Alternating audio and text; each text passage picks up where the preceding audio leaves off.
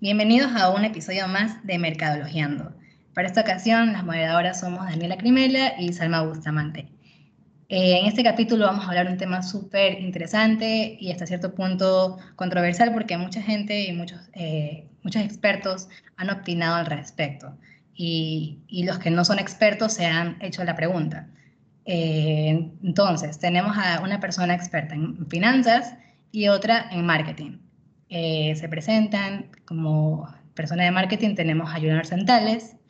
Eh, bienvenido y por favor, este, tu presentación. Hola, ¿cómo están? Mucho gusto. Muchísimas gracias por la invitación. Eh, Juliano, eh, cuéntanos tu experiencia, en dónde trabajas, eh, cuántos años laborando tienes en, en, esta área.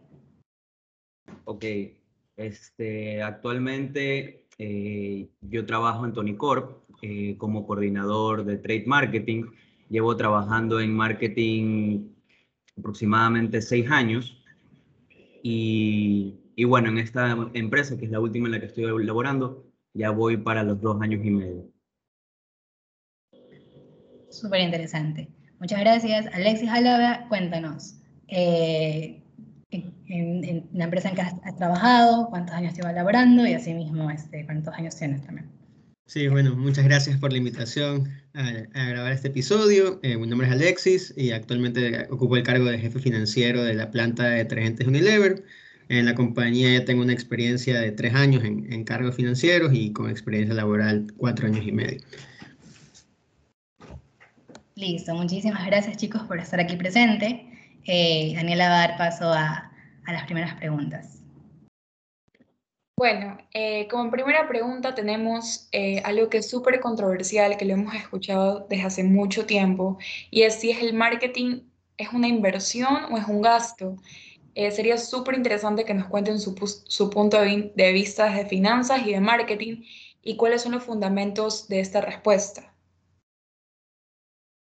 Bueno, este, como persona que trabaja mercadólogo que, que trabaja en, en, en, esta área, justamente marketing y trade, yo voy a defender siempre este, que el marketing como tal, la inversión que se hace en marketing, como lo acabo de decir porque me sale hasta naturalmente, es una inversión para la compañía. Y es ese factor diferenciador, ya, que, que va más allá de que vendas un producto o un servicio, sino todo lo demás que le entregas eh, a tu, tu, tu, producto o tu servicio.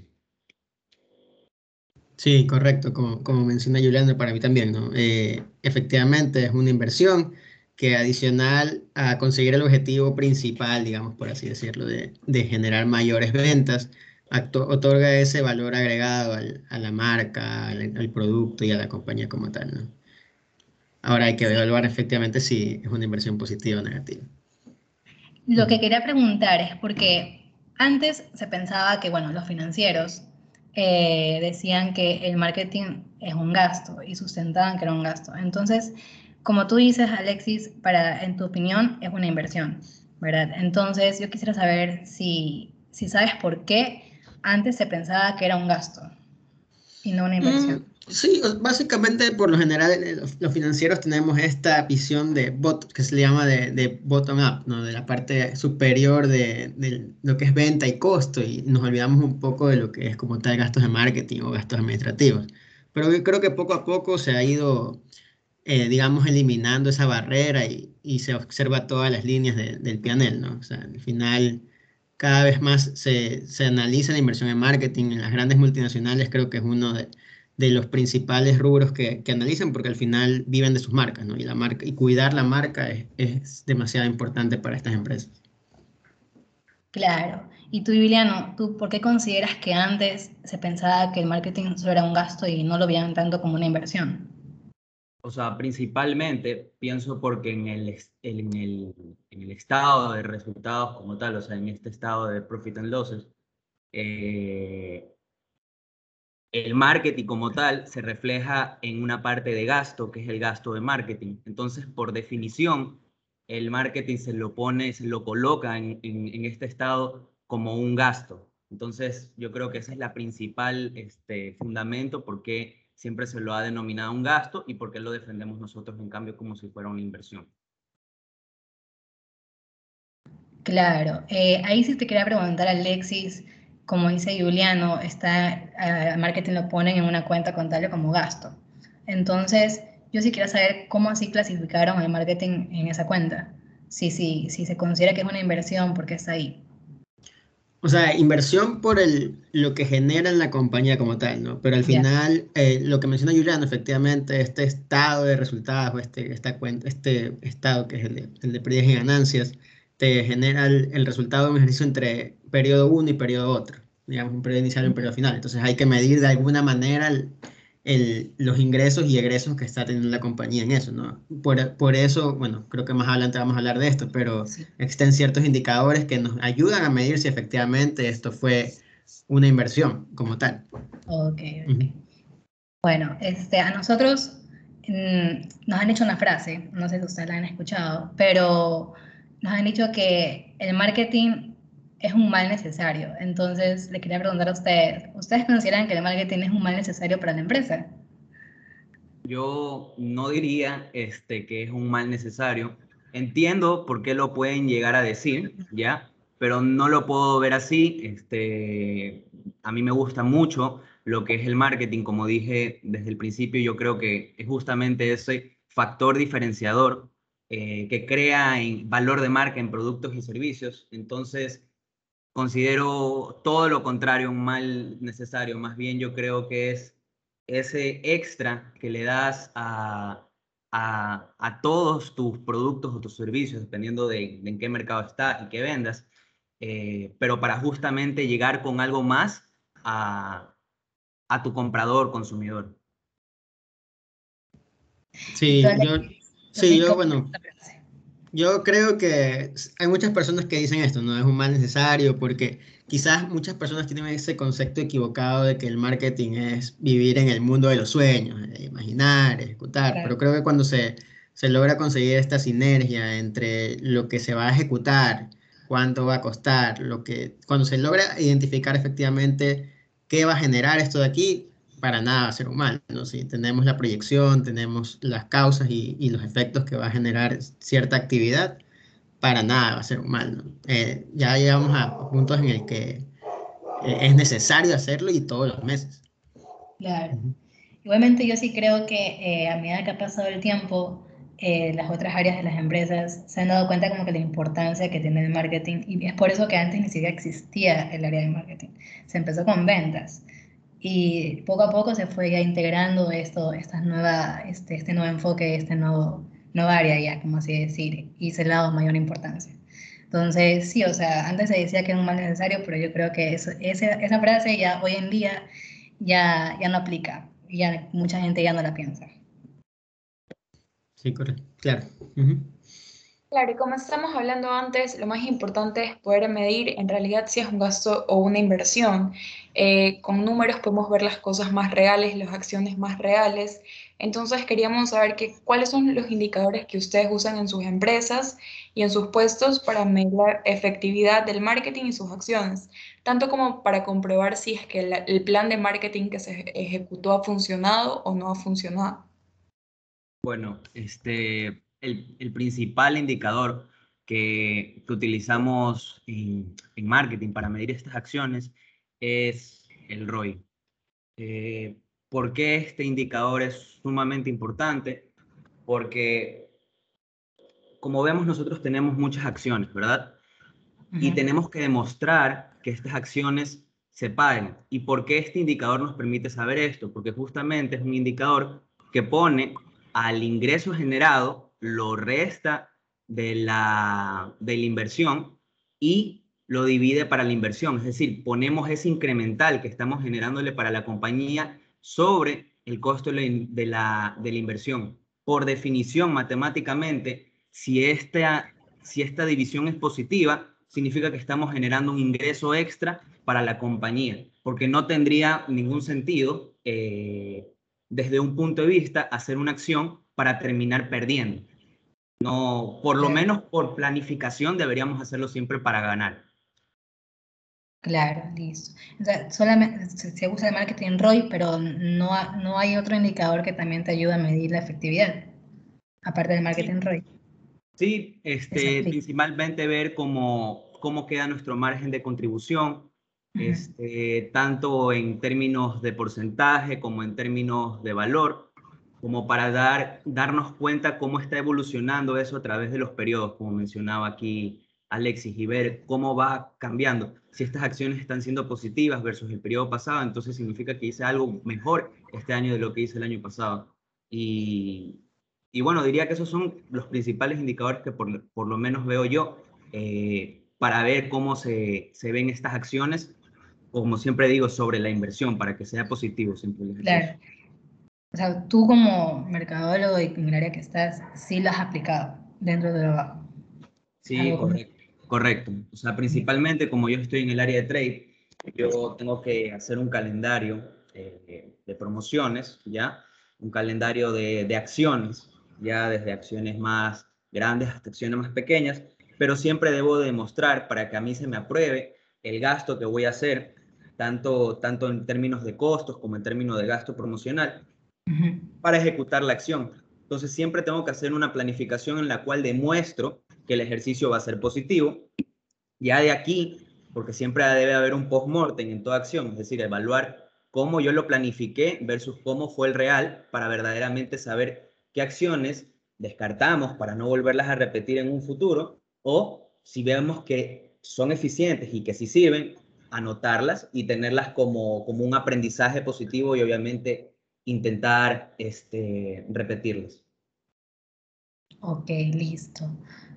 Eh, y Alexis, eh, si quieres, yo sí quisiera saber y me, me, intriga saber en la parte financiera, si ustedes como en su área usan este indicador también para medir tengo entendido que el ROI no solamente se aplica al marketing, sino también a otras cuentas. Entonces, yo sí quisiera saber si, específicamente hablando de marketing, se aplica el ROI. O sea, ustedes como financieros han aplicado el ROI.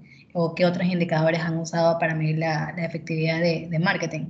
Claro, como, como menciona Juliano, el ROI, más, más allá del ROI de marketing o el ROI en general, te mide de lo que tú generas versus lo que invertiste.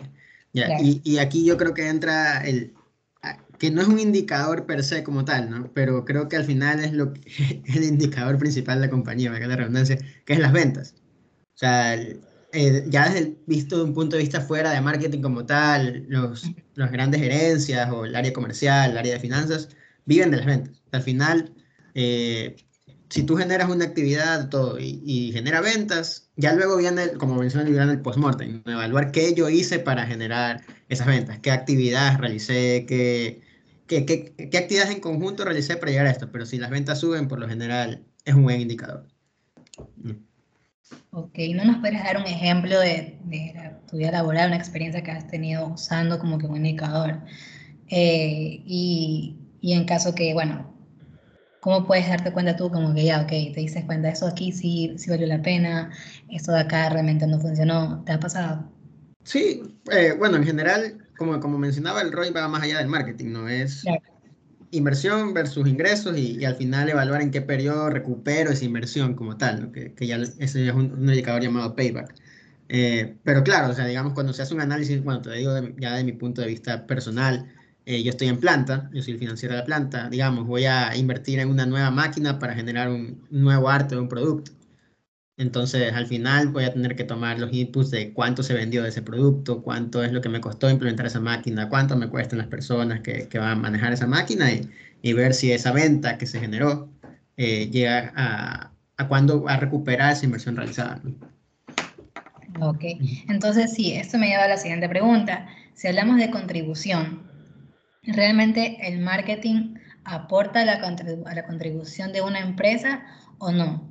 Y si es así, ¿cómo deberíamos medirlo? O sea, medimos el marketing como un gasto, como una inversión. Bueno, ustedes ya, dijeron que por inversión, pero sí quisiera saber este, si aporta o no aporta realmente, si el marketing es rentable en la empresa, en teoría.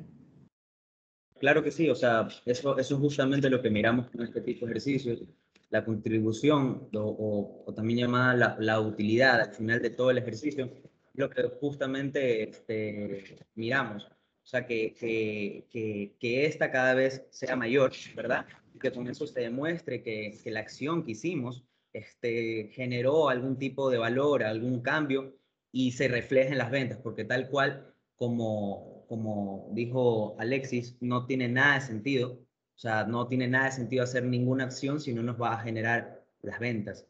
Y obviamente buscamos con estos ejercicios, ya previo a hacer la, la, la acción como tal, analizarla y todo y tener este, nuestro soporte en papel de cómo la calculamos cómo vamos a ver ese incremental. Eh, finalmente, si la acción es positiva, nos va a dar el incremental que estamos pasando y obviamente este incremental se va a reflejar en, en esa contribución final. Y de esta manera vamos a poder demostrar que nuestras acciones están siendo positivas. Listo. Eh, Juliano, tú hablaste un poco de que ya antes en tu empresa habías usado este indicador ROI y que te sirve mucho en tu vida laboral. Yo quería saber, como la parte de marketing, tanto como la financiera, qué actividades ustedes han visto en el área de marketing que generan un mayor retorno en su vida laboral o en las empresas que han estado. ¿Qué actividades ustedes podrían decir que valen la pena cuando han usado el indicador ROI? Bueno, eh, te diría que lo que más, o sea, lo que más en términos de ventas, ya si hablamos de ventas netas, ya, dólares, las big promos como tal son las que más generan porque tienen un alcance mayor, ya. Pueden haber promociones más tácticas que en términos porcentuales pueden generar mayor ganancia, pero normalmente estas big promos generan mayor volumen, por lo tanto generan mayor este, ingreso como tal, generando mayores incrementales y obviamente fue bien planificada y bien ejecutada. Eh, Big Promos como tal, este, ¿qué te puedo citar como una Big Promo? Este, cuando hacemos, por ejemplo, temas de tus palitos, canjea los palitos, en el caso de la marca Topsy, y llévate otro helado gratis. Normalmente estas promociones que tienen un alcance y son sumamente agresivas, son calculadas para generar un volumen muy agresivo y que por lo tanto nos genere este, un incremental muy grande como tal. Normalmente también como tal estas, estas big promos este, necesitan una inversión mayor. Por citarte algo, este, para hacer y colocar, por ejemplo, lo de los palitos, se necesita este, comprar este, una máquina que te ponga este, la escritura, por decirlo así, en el palito. Y si ya tienes comprada la máquina, bueno, tienes que cambiarle como la punta de la maquinita, literalmente hablando, que si no me equivoco se llaman los dados, pero bueno, es para poder cambiar el, tipo de escritura. Entonces van a haber costos de inversión mayor, aparte de hablar de toda la parte de comunicación, pero también buscamos estas, estas, grandes, estas grandes llegadas de volumen, que normalmente cuando tenemos nuestro año planificado son esos picos que, nos van a ayudar a ese ejercicio final, ¿ya? En el, que, en el que nos buscamos siempre ser mejores que el año pasado. Perfecto, gracias. Y tú, Alexis, ¿qué nos podrías decir en tu experiencia que has visto como una actividad de marketing que ha explotado el ROI, por así decirlo? No, sí, ahí, bueno, realmente depende mucho de, del giro del negocio como tal, ¿no? Aquí, bueno, ambos tenemos experiencia en multinacionales y, coincido con Julián en temas de, de Big Promo, eh, algo que también genera mucho impacto es el tema de cambios de gramaje. Hablamos, no sé, vendía un detergente de un kilo y ahora pasó a ser 1.2 kilos. Eh, eso, esas actividades agresivas también, porque como menciona Juliano, conllevan inversiones grandes en cambio de, tanto de, maquinaria o, o, de artes completos de una marca. Al final, esas actividades agresivas lo que, lo que buscan es eso, ¿no? generar volumen porque al final eh, las multinacionales trabajan con fábricas, ¿no? Y, las fábricas viven del volumen. Eh, entonces generan volumen, generan mayor venta, generan mayor visibilidad y es al final es un todo, ¿no? Que, es lo que justo debe evaluar esta, esta actividad que se va a realizar. Claro. Yo sí quisiera, porque ley, eh, ustedes están hablando en común de empresas multinacionales. Entonces, para una empresa pequeña, realmente, ¿Qué, actividades de marketing creen que, que sería que generen mayor retorno? Como que, no pueden hacer una gran inversión. Pero, ¿qué, actividades se podría comenzar a generar, como que a realizar y que te vayan a generar un retorno mayor, ¿no?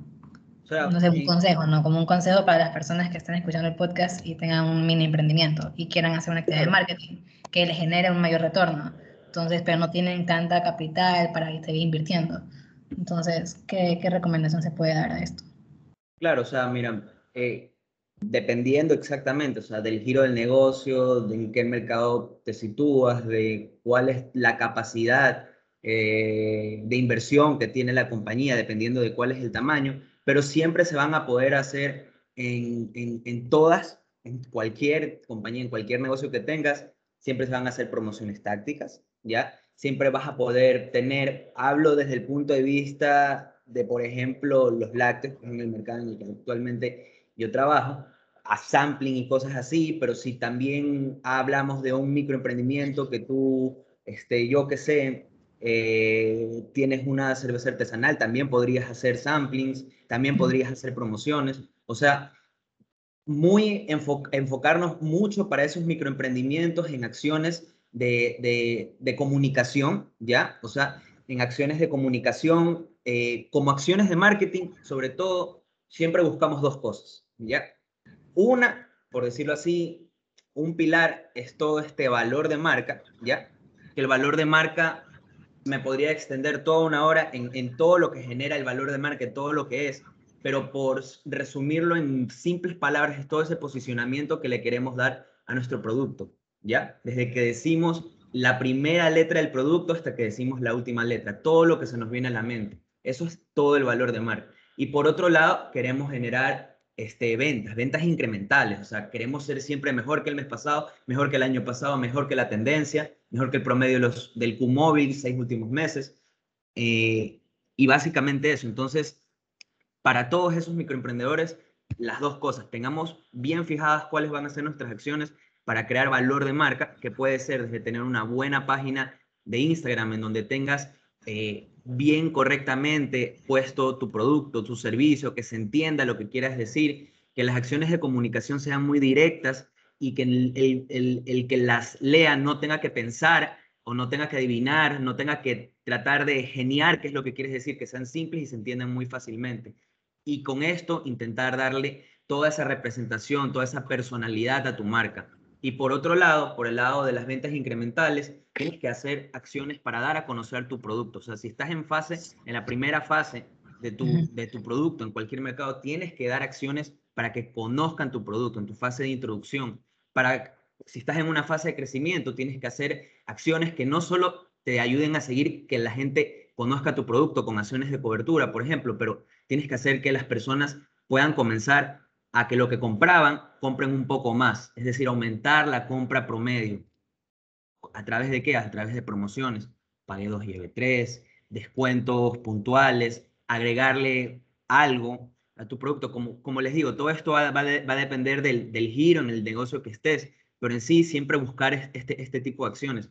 Si ya estás en una fase de madurez, busca un atributo diferenciador, busca innovar, busca eh, tener algo nuevo para, para, tu, para tu consumidor, para tu comprador, porque ya te conoce, ya estás en la mayoría de las personas, ya tienes un buen pedido, tienes que cambiar algo. Y si ya tu mercado está en la última fase, que es en esta fase de, de, de cuando ya, claro, la, la, la, la, fase en que tu producto ya está muriendo o el mercado está muriendo, intenta hacer un relanzamiento para recuperar tu marca, para recuperar tu producto, pero siempre esto, o sea, ten en cuenta estos dos pilares, valor de marca, todo lo que engloba, y toda la parte de ventas con todo lo que engloba. Claro, pero eso sí, eh, las acciones que son para generar valor de marca, el valor de marca no es que lo vas a ver aquí mañana, o sea, no es como una promoción que lo puedes medir, yo qué sé, tienes tu promoción eh, en mes de septiembre y puedes medirlo contra otro mes ya. Eh, en cambio, el valor de marca es algo que se va haciendo con el tiempo. O sea, vas invirtiendo y con el tiempo es que vas a ver este, tu retorno que quizás más que monetario puede ser más de posicionamiento, ¿no? Sí, totalmente este, de acuerdo. Pienso que, o sea, en, en, en términos de todo lo que es el marketing, es juntar toda esta parte analítica, numérica, de acciones concretas, de tácticas, con toda esta parte de entender la psicología del, del, consumidor, ¿ya? Y para entender esta psicología debemos de, de, trabajar mucho en esta parte del, del, valor de marca. Como dices, muchas veces esto, el valor de marca como tal, o todas estas acciones que hacemos en un, para dar valor de marca, no se, no, no se ven reflejadas en el periodo, pero sí se ven reflejadas en tu posicionamiento, en lo que dicen o en lo que tienen las personas de percepción de tu producto. Este, por citarte un, ejemplo, eh, bueno, muy, conocido, pero imagínate, cuando decimos la palabra Rolex, o sea, cuando decimos la palabra Rolex, no tienes que decir nada más y automáticamente tu cerebro lo primero que piensas es exclusividad. ¿Por qué? Porque Rolex no te está vendiendo relojes nomás, te está vendiendo un estatus y ese estatus no lo consiguió por simplemente promociones, porque no es que tengan alguna, no la consiguió eh, por sampling o degustaciones, no la consiguió por eh, merchandising o material de publicitario en tu punto de venta, la consiguió con toda la parte de valor de marca, con vender eso, con vender exclusividad. Y esto, con este ejemplo, te quiero dar a, a entender cómo estas acciones tal vez trabajan a largo plazo, pero construyen a esta persona marca, a esta personalidad de marca que le queremos dar a, a, a, las marcas con las que trabajamos. Claro, este, ahí sí me interesa saber del lado, del lado financiero. Eh, ¿Cómo ellos harían para medir eh, esta efectividad que tiene eh, el marketing con sus acciones que llevan más al, al, tema de valor de marca? O sea, ¿cómo, porque sabemos que tendrán que recibir un retorno, pero este retorno no, no puede ser de aquí a un mes, sino quizás es aquí a un año, dos años. Entonces, para el área financiera, este, ¿cómo se toma este asunto? Claro, o sea, hay, hay que creerle a los mercadólogos a veces. no, no. Ah, no, o sea, siempre que se realiza algo, no, digamos, voy a generar una actividad que va a ser va a ser, digamos, entre comillas, gasto, ¿no? O sea, ya, este mes, este año voy a gastar y voy a ver el retorno en cinco años. Ok, va, se va a ver el retorno. La, la cosa es que esté justificado como tal, ¿no? Que nazca de, una corazonada o que nazca de, ok, pienso que va a funcionar, ¿no? Siempre, y, y por eso lo menciona Julián, ¿no? Todo está planeado, todo forma parte de un plan estratégico como tal y, y va alineado a, a, lo que la empresa quiere como tal. Entonces, más, más que medirlo como tal, ya, eh, ya marketing no está midiendo, es confiar. Claro, o sea, es decir, que es válido que una inversión que hagas hoy y que se recupera de aquí a unos seis meses, este, es válido para la empresa. Claro, el tiempo, el tiempo al final es relativo, ¿no? Porque la empresa no la tienes para un año, la empresa la, tienes para tenerla el tiempo que sea necesario. Entonces, depende mucho, de, como te digo, del giro de negocio. Es, es, muy diferente una startup que tiene que crecer de cero a un millón de dólares en, en un año a, una empresa ya establecida que con crecer 5% por año está contenta. ¿no? Entonces, depende mucho de eso, ¿no? de, de, de estar alineada la política, la estrategia, de que la empresa haya, haya, seteado como tal. O sea, toda la empresa, todas las áreas, no solo marketing, no solo finanzas, tienen que estar al final alineadas a esa estrategia. Uh -huh. Okay. ¿Y cuáles ustedes dirían que son los factores y métodos que utilizan en su empresa para fijar un presupuesto de marketing. Y me imagino que la periodicidad es anual, pero ¿cómo lo manejan ustedes?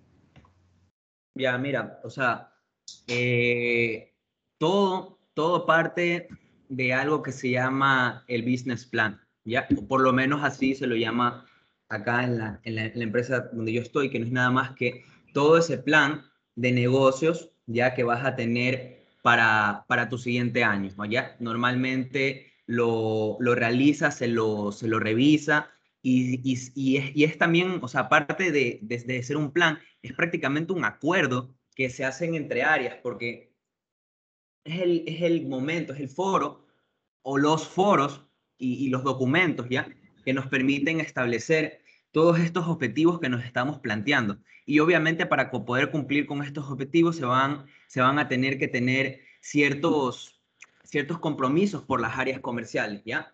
En el, en el caso, por ejemplo, de lo que es, eh, por ejemplo, las, las ventas que va a tener cada producto, cada, dependiendo, por ejemplo, ya en, en el punto de vista ya directo, ya en, en el campo, eh, cada zona ya de ventas va a tener que tener un compromiso de venta de todos estos productos, van a tener que estar alineados ¿ya? Y obviamente esto va a representar llegar a ese objetivo que se están estableciendo.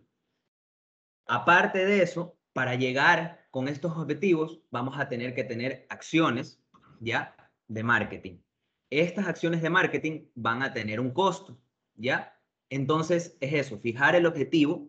Para llegar a ese objetivo, todo lo que tengas que hacer y en base a todo lo que tengas que hacer, costearlo, ¿ya? Entonces, para eso se corren con cotizaciones, el área de compras este, se analizan, muchos de estos valores son obviamente proyecciones, ya en el momento se verán los reales, pero asimismo, es como les decía, se analiza siempre esta planificación. Eh, este business plan vendría a ser lo mismo que cuando hago una promoción táctica o big promo, pero a nivel anual, por decirlo así. Y asimismo voy a buscar que ese ejercicio de business plan, en este caso que ya estamos viendo el 2022, sea mejor que el ejercicio real proyectado del 2021. ¿Ya?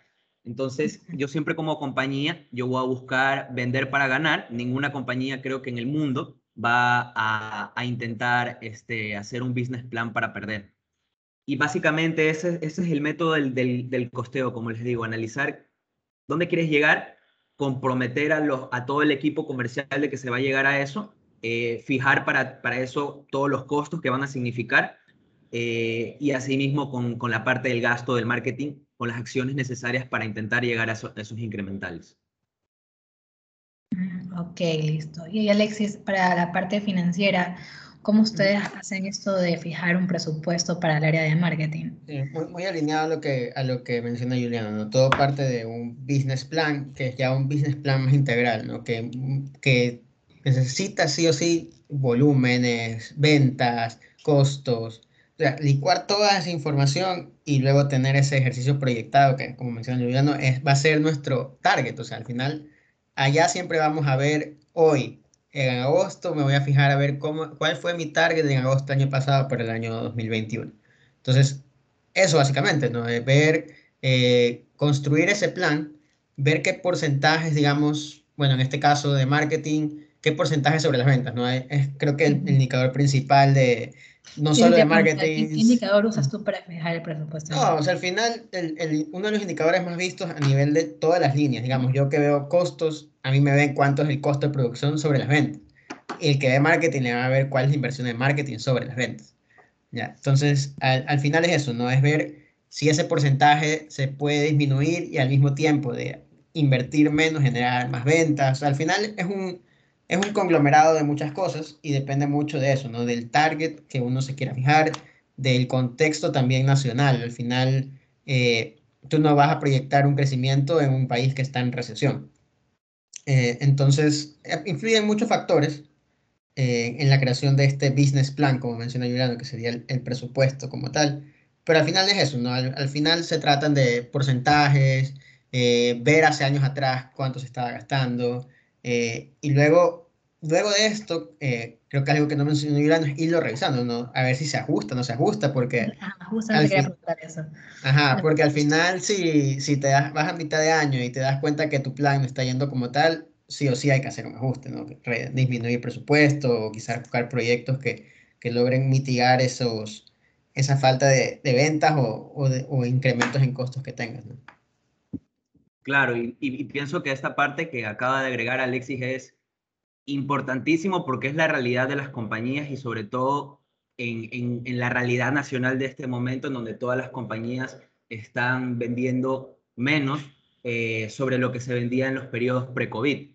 Eh, es súper importante y estos son los famosos carryovers, todo, todo esto que, que dejaste de hacer versus el proyectado que tenías y ahí es que comenzamos a hacer estas acciones de subir el precio, eh, disminuir gramaje, pero dejando el mismo precio. Comenzamos a ver cosas, sacar esas innovaciones que tenías guardadas tal vez para el siguiente año, intentar meterlas acá, porque hay muchas cosas que, que, en la realidad no se dan y obviamente tenemos que buscar acciones que te permitan eh, tapar esos huecos que estamos dejando. Obviamente, cuando tú haces tu business plan este año, tú no, no, no piensas, o sea, nadie hace un business plan para fallar, obviamente tú lo haces para, para, para estar bien, pero en caso las cosas no estén yendo como tú lo planeaste, debes de tener acciones como, como dirigente de tu compañía, como gerente de tu área, como director, para, para poder tapar esos huecos, porque obviamente como compañía no podemos vender ni un mes para perder, o sea, siempre tenemos que estar intentando ganar y llegar a lo que nos planteamos.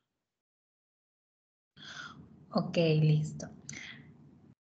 Eh, y bueno, ustedes mencionaban el tema de los ajustes. Mm, entonces, si quisiera saber cómo controlan eh, dentro de su empresa los gastos que, que, realizan en el área de marketing. Bueno, no sé si no lo sepas. ¿Cómo, cómo controlan? ¿Tienen indicadores cada qué tiempo? Claro, mira, o sea, al, al área de marketing como tal, nosotros tenemos, cuando hacemos este business plan, decimos cuánto, cuánto vamos a necesitar de presupuesto, tanto en la parte de, del, del, costo de venta, por decirlo así, el, el, descuento como tal, que damos por promociones tácticas, eh, así como el gasto promocional como tal, ya que, que, es el promocional que compramos para hacer bandeos, para incrementar la rotación en un punto de venta, eh, que los sampling, que las degustaciones, que el afiche para el material, el, el afiche, el vibrín, todos estos materiales POP para revestir, todas estas acciones, o sea, tienen un, costo, ¿ya? En este caso que yo veo la parte del descuento como tal, y, y, también tienen, tienen una parte de gasto promocional. Entonces, como les decía, en el business plan proyectamos, ese dinero nos lo entregan el próximo año, como administradores de este dinero lo dividimos para los meses y vemos, dependiendo de lo que planeamos, cuánto nos vamos a gastar eh, mensualmente. Eh, normalmente en las compañías, eh, cuando tú este, tienes un presupuesto, ¿ya? Del mes y, tienes un ahorro, normalmente ese ahorro no lo recuperas porque ya, ya fue como que un saving, o sea, ya, ya, ya significó para ese ejercicio mensual que tuviste como que un beneficio ya por tus acciones, porque tuviste un ahorro. Por eso es importante eh, que las acciones que uno planea, hacerlas, porque si no, este, no vas a, necesariamente poder ver ese dinero y obviamente este dinero que tú lo haces es para que esa táctica que planeaste te des incremental. Entonces, como área de marketing siempre tenemos que estar en este corre-corre para que todas las acciones se puedan dar, ¿ya? Obviamente bien estructuradas, bien planificadas, solo que son muchísimas cosas que se tienen que hacer para poder lograr todo lo que como compañía, como decía Alexis, es el business plan no es algo solo de marketing, o sea, es, es algo que, que, es un acuerdo entre todas las áreas de la compañía, desde el área logística, desde el área de la planta, porque si es que yo estoy diciendo que voy a sacar tres innovaciones en el año y el área logística no tiene idea de eso, no estoy haciendo un business plan, porque ellos no ni siquiera tienen tal vez la capacidad productiva, entonces ellos también van a tener que ver los costos de tener estas innovaciones, puede ser que refieran... Eh, necesitar alguna máquina extra para dicha innovación. Entonces, este acuerdo entre, entre múltiples eh, áreas de la compañía a la final busca cumplir objetivos como tal. Y obviamente para cumplir estos objetivos tienen que tener eh, presupuestos y como nosotros como área de marketing, como ya les mencioné, este, principalmente vamos anotando y vamos viendo de que lo que proyectamos versus lo que realmente se gastó en esos meses. Y de ahí ver al final del mes, así como del año, si es que tuvimos, por ejemplo, un beneficio, es decir, pudimos ahorrar dinero generando la misma cantidad de tácticas, porque fuimos este, más eficientes con nuestras tácticas, o si, por ejemplo, algo no salió bien, que igual sería un aprendizaje, hay que verlo así, eh, y obviamente significó que tuvimos que pedir dinero extra para cumplir dicha acción. Entonces es muy importante evaluar esto y a través de qué? A través del control, porque eso es claro. lo que se lleva, se lleva control versus lo que tú presupuestaste en un principio. Claro. Eh, Alexis, no sé si tengas algo que aportar en este punto sí. de, de, los gastos de la empresa, no solamente a nivel de marketing, sino a nivel de la empresa en general. Sí, correcto. O sea, al final es lo que menciona Juliano. Tú tienes un presupuesto anual y mensual y, y luego tienes la realidad, ¿no? A, a lo largo del mes o a lo largo del año pueden pasar muchas cosas. Y, y, es eso, al final es estar al tanto y saber identificar estos eventos, ya sean favorables o, o impactos a ese presupuesto, tenerlos muy identificados, saber dar las explicaciones y, y, y, esto, ¿no? Al final es compararte versus lo que planeaste y ver si el, el, ejercicio fue positivo o no como tal. ¿Y cada cuánto tiempo el área financiera debe como que tener este control de los gastos? Eh, yo diría que a nivel semanal, o sea, al menos en mi experiencia personal te puedo decir que yo todos los, todas las semanas me reúno con los gerentes para ver cómo va el costo. Entonces, y eso a nivel gerencial, pero a nivel personal como financiero, hasta digamos que podría ser un control diario, ¿no? En especial los últimos días del mes, que, que es cuando ya se cierra. Siempre al final, los últimos días del mes, tanto a nivel de marketing como comercial, de finanzas, es donde se, se, cierran las ventas, se cierra todo. Claro, este, ¿y cómo tú logras identificar, bueno, bueno ya, logras identificar por medio de los indicadores que te estás pasando ya de los gastos? Eh, entonces, nada, como que para el área financiera, eh, este control de gastos, en cuando ya se dan cuenta que ya, ya una marca está como que ya gastando tanto, que ya dejan de ser rentables hasta cierto punto. Y, y eso ya conlleva también ya que la empresa en general ya pierda un poco su rentabilidad. Claro, ahí ya, ya, ya son decisiones un poco más de más comerciales, ¿no? Al final, como tú dices, si yo tengo una marca que veo que está en decadencia o en este proceso ya de madurez hacia, hacia abajo. Se tomarían la liquidez. Claro, o sea, donde yo laboro, aquí este, no hay tan buen control de gastos. Entonces, ¿qué pasa? Es que eh, ya comienzan a liquidar. Bueno, es una empresa más comercial, o sea, el giro de negocio es diferente a, yo que sé, digamos, a Tony, por ejemplo. Ya esta empresa, en cambio, es más, más comercial, entonces tienen muchas marcas. Ya, y por justamente la falta del control del gasto, es que eh, llegan a las ventas, ¿verdad? Ya se plantean su objetivo, eh, ya, ok, cumplimiento de ventas, pero no controlan de igual manera el gasto, entonces hacen que por más que cumplas la venta, está siendo cada vez menos rentable y comienzan a liquidar las marcas. Claro, ahí yo creo que un punto importante es el tema del margen, ¿no? Eh, y hay muchas empresas, en especial nacionales, yo, yo he escuchado que, que realmente no analizan sus costos como tal. Y, y los costos son no solo de marketing, ¿no? costos de producción, costos logísticos, costos de gastos administrativos, gastos de marketing, que al final es, es lo que te va a decir, yo vendí tanto, menos esto, esta es mi rentabilidad.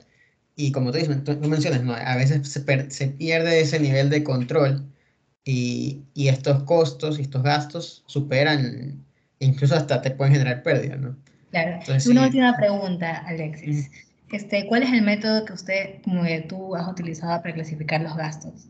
Ah, ya, bueno, ahí sí es importante, justo tú mencionas la palabra, ¿no? Clasificación. Si vamos a un tema de personal, ¿no? Un tema de costo de producción. Ok, yo tengo mis gastos de mano de obra, mis gastos de mantenimiento, mis gastos de energía. Si voy a un, tema de marketing, ok, yo tengo mis gastos de advertising, tengo mis gastos de gastos promocionales, gastos en el punto de venta. O sea, es realmente realizar esa clasificación, saber quién es el owner de cada cuenta, ¿no? de cada línea, y, y, saber generar, digamos, si voy a construir un presupuesto, no lo hago yo, lo hace el owner. Él sabe lo que va a gastar. Y luego a esa persona es la que tienes que cobrar. Claro. Bueno, yo hacía esta pregunta también porque, por ejemplo, a la área de marketing le llegan facturas, ¿no? Por las diferentes actividades que hacen, BTL, ATL, OTL, etc. Entonces, eh, yo sí considero, en mi opinión, como que importante tener como que una clasificación de cuentas contables más detallada a nivel de saber como que, ok, eh, esta cuenta se usa para, yo qué sé, la parte de medios digitales, esta cuenta, porque así, según yo, puedes ir midiendo como que más la parte la, por actividad o por como que estrategia, yo que sé, estrategia de tele, lo que sea, cuál es la que te genera mayor retorno. Creo que es más, sería como que a nivel más detallado, ¿no? Porque bueno, al, menos, al, menos, en mi empresa lo que hacen es todos los gastos de marketing lo engloban en una misma cuenta, que es publicidad. Pero de ahí, ¿cómo saben ustedes que, ok, este es el gasto que se generó por hacer, yo qué sé, vallas publicitarias, este es el gasto que se generó por, por hacer, yo qué sé, incentivos a la fuerza de venta, por ejemplo. Entonces, nada, es como que yo sí. considero, en mi punto de vista, como que tener una clasificación de cuentas contables a nivel de marketing un poco más detallada. Totalmente de acuerdo. Eh, no solo de marketing, ¿no? a nivel general, mientras más específico seas, mayor va a ser tu capacidad de análisis y mejores proyecciones vas a poder realizar. Exactamente. Bueno, eh, ya hemos llegado al fin de este podcast. Eh, muchísimas gracias por ambas aportaciones. Gracias, chicos. Gracias a ustedes. Muchas gracias, en serio. Listo, muchas gracias. Muchas gracias, chicos. Un placer. Muchísimas gracias por la invitación. Saludos a todos. Saludos a los que nos están oyendo también. Saludos a los oyentes. No pierdan el próximo podcast, va a ser muy interesante. Estaremos hablando de otros indicadores. Y gracias. Estén pendientes también a nuestras redes sociales, que vamos a subir fragmentos ahí de, de, del podcast que hablamos y también pequeñas frases y los próximos invitados que vamos a tener para los siguientes episodios. Gracias. Gracias.